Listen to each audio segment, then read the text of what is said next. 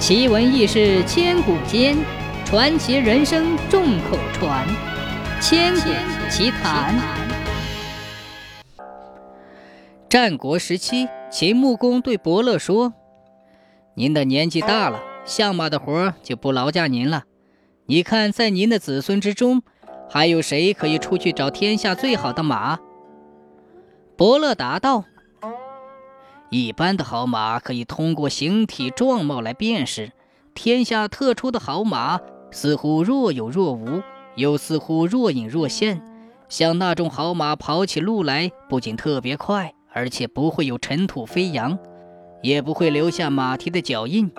我的子孙们才能一般，只能够教会他们识别一般的好马，无法教他们识天下特别好的千里马。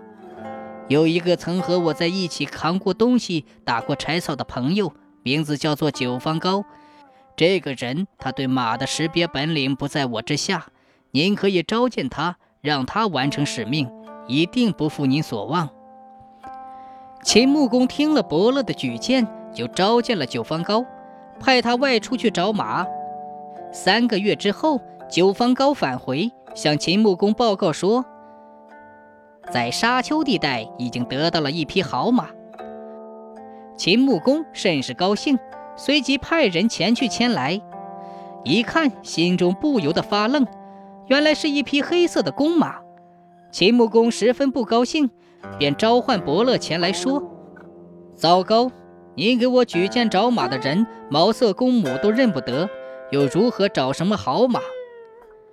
伯乐长长的叹道：“唉。”他竟然达到了这种地步，看来他相马的本领比我强千万倍还不止啊！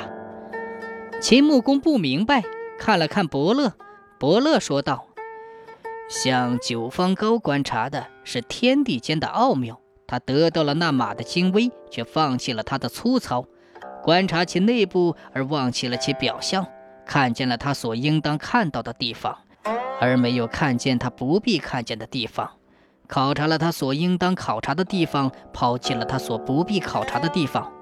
像九方高这种善于识别千里马的人，实在是比千里马更为宝贵呀。